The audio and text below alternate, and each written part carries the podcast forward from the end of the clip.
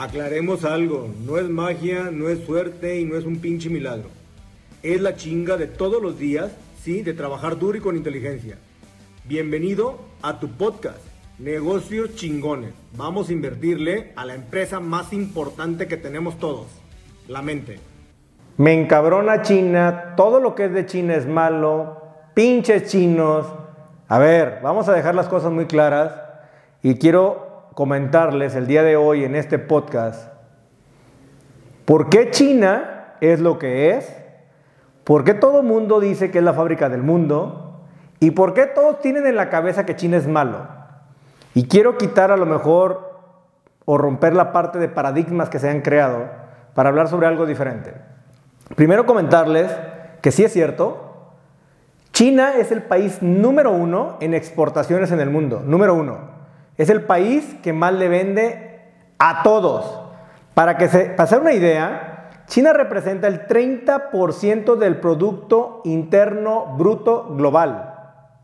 Global. O sea, tomen en cuenta lo que, lo que, lo que representa. ¿Sale? Eso está muy cañón porque si lo veo en temas de población, China tiene 1.390 millones de habitantes y representa más o menos un 17-18% de la población mundial. ¿Eso qué quiere decir? Que su PIB está por encima de lo que sus habitantes. O sea, tomen en cuenta esa parte. Estamos viendo ahorita temas el del por qué. ¿Sí?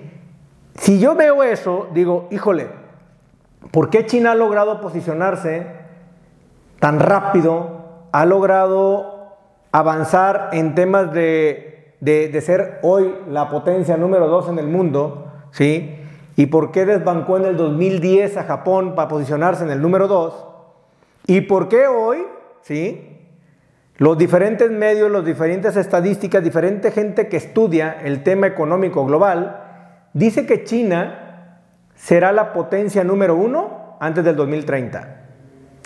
Y lo digo así porque quizás mucho tenemos o, lo tenemos en la cabeza, sobre todo la parte occidental, nosotros que somos occidentales, Siempre tenemos eh, eh, eh, la famosa frase de que está, no hombre, cuando algo es muy difícil decimos está en chino.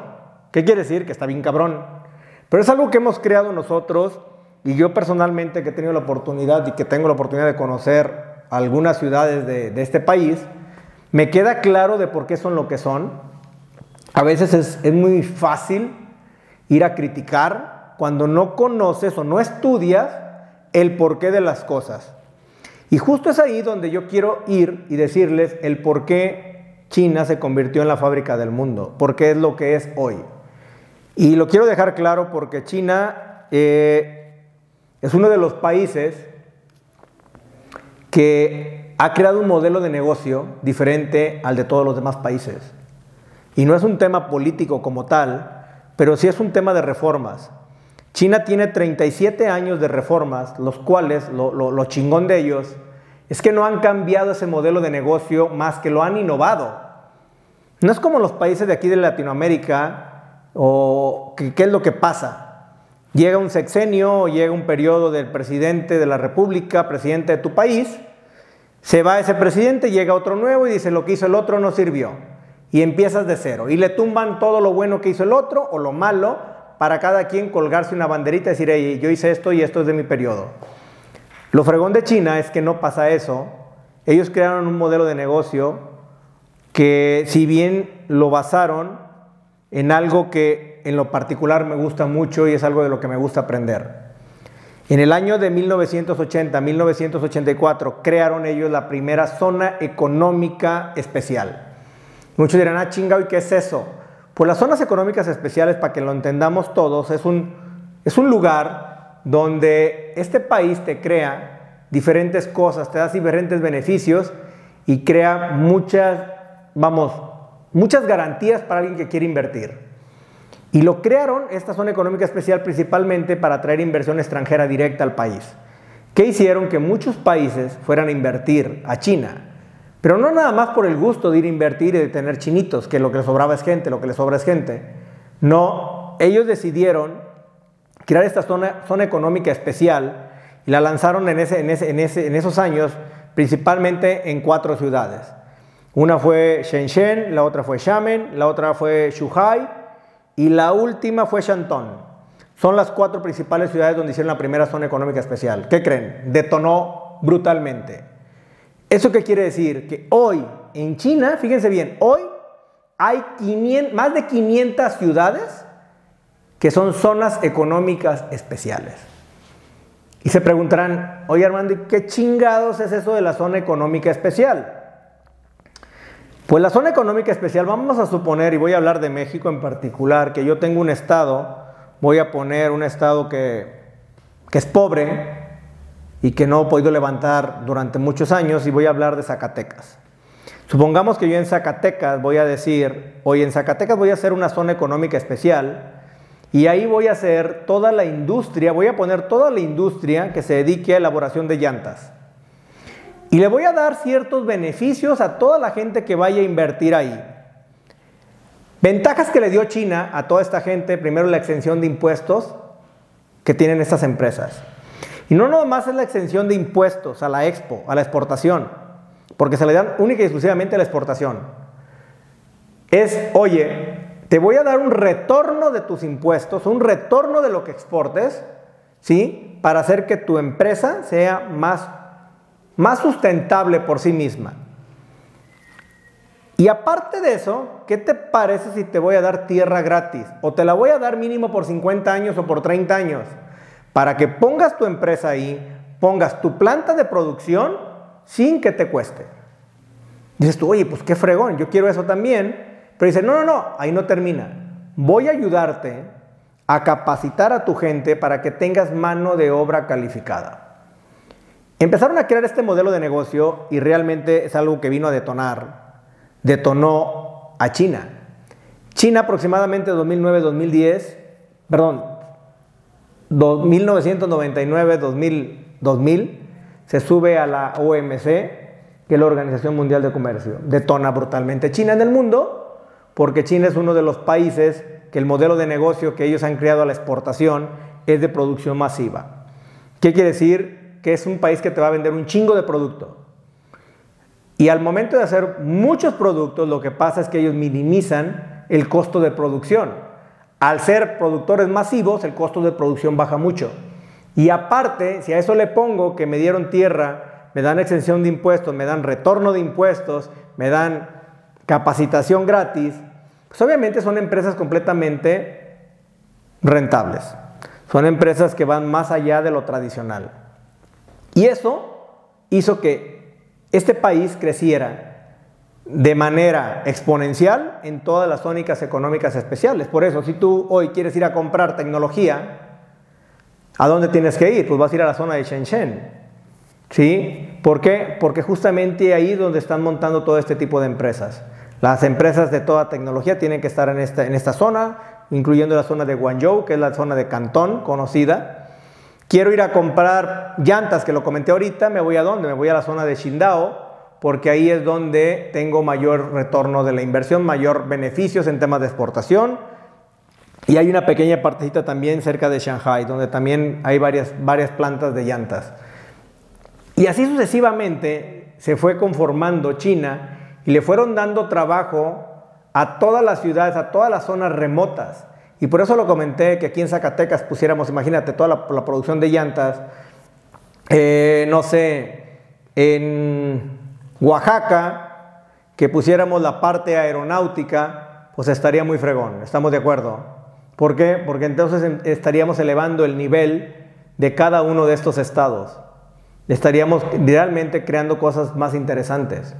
Y es ahí donde creo que vale la pena ver el por qué un China ha cambiado la percepción o mi percepción de cómo verlos. Si bien es cierto, ustedes dirán, sí, Armando, pero lo que, lo que se hace en China es malo, la calidad es mala. Y yo le digo, es que no es que sea malo, el problema es que tú también quieres ir a comprar malo.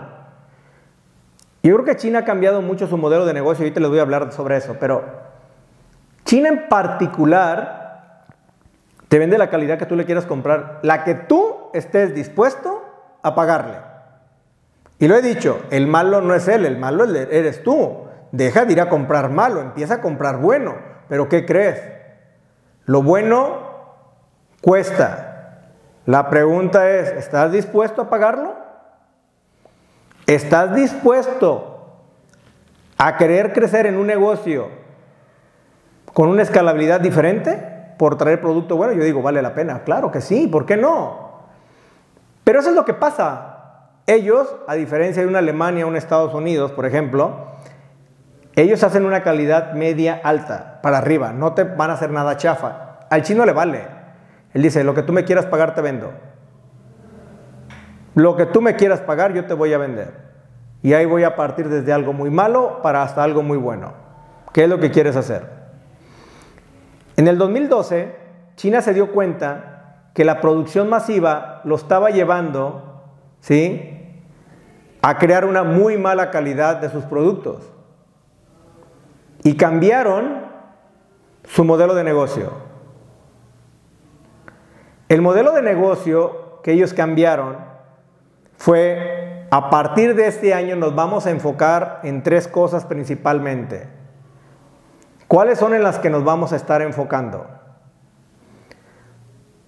Revisaron lo que ellos habían iniciado, lo transformaron porque el mundo había avanzado. El mundo empezó a innovar, y en ese momento, ellos también decidieron hacerlo. Y decidieron apostarle a la calidad. En el 2012 dijeron, ¿sabes qué? Vamos a hacer productos de mayor calidad. Vamos a empezar a cambiar las cosas. Vamos a hacer que nos vean de manera diferente afuera. Y eso fue lo que empezaron a hacer. Número dos, le apostaron al desarrollo de la tecnología. Y realmente ahí surgieron muchas compañías completamente diferentes. Y hoy tenemos compañías que son número uno en temas tecnológicos. Y número tres, le apostaron a la sustentabilidad, a toda la parte renovable. Hoy China representa el 85% del mercado mundial en temas de energía renovable, cuando en el 2006 representaba un 14%. Nomás para que se den una idea, lo que ellos han crecido en temas de sustentabilidad. En el tema eléctrico, de autos eléctricos, China representa el 56-57% de la producción mundial y consumo de autos eléctricos. Ya están, fíjate, un solo país se está comiendo más del 50% del mercado mundial. Ahora yo les pregunto, ¿por qué ustedes no le apostarían a alguien que está haciendo cosas diferentes? ¿Por qué no lo harías? ¿Por qué haríamos cosas completamente distintas? Y es donde yo les digo realmente, ¿vale la pena crear cosas cuando alguien quiere ser completamente diferente o vale la pena apostarle a más de lo mismo? Y perdón, pero voy a hablar de México y voy a hablar de los países latinoamericanos. Y por eso estamos jodidos, porque no seguimos un plan, no tenemos un modelo de negocio futuro, tenemos modelos de negocio presentes. Y solamente nos estamos enfocando en ver cómo jalamos masas para hacer que vayan y voten por uno. Cuando en realidad lo que deberíamos de estar haciendo es apostar por un cambio al futuro, un cambio en sustentabilidad, un cambio ecológico, pero seguimos apostándole al pasado. Por eso es que para mí China es un referente para en un tema económico, en un tema de producción, en un tema de futuro. ¿Por qué? Porque ellos siempre están ahí. No quiere decir que todo lo de China sea bueno, me queda claro. A ver, hay mil cosas en China que no gustan. La verdad hay mil cosas. Hay mucho contraste cultural, me queda claro, hay cosas que no, no me van a gustar, hay cosas que el gobierno hace que tampoco me gustan. Pero dejemos de aprender lo malo y empecemos a aprender lo bueno. Por eso es algo que vengo a invitarlos a ustedes. Piensen bien hacia dónde quieren ir. Y si hoy ustedes están dispuestos a hacer lo que hizo un China, que es transformar un modelo de negocio, para estar en los primeros lugares del mundo. Y dentro de tu organización, dentro de tu negocio, pregúntate si realmente estás haciendo algo similar o si eres un más de lo mismo. Espero que esto que les haya platicado del por qué China o de por qué me enfoco mucho en China, por qué me gusta China, porque no hablo nada más de China, me gusta Asia en particular, es porque están haciendo cosas diferentes, punto. Eso es lo que están haciendo. Entonces los invito a que escuchen este podcast, los invito a que me sigan a través de las redes. Estamos en Instagram, estamos en Facebook y estamos en TikTok y YouTube como Armando González M2. Gracias, hasta luego.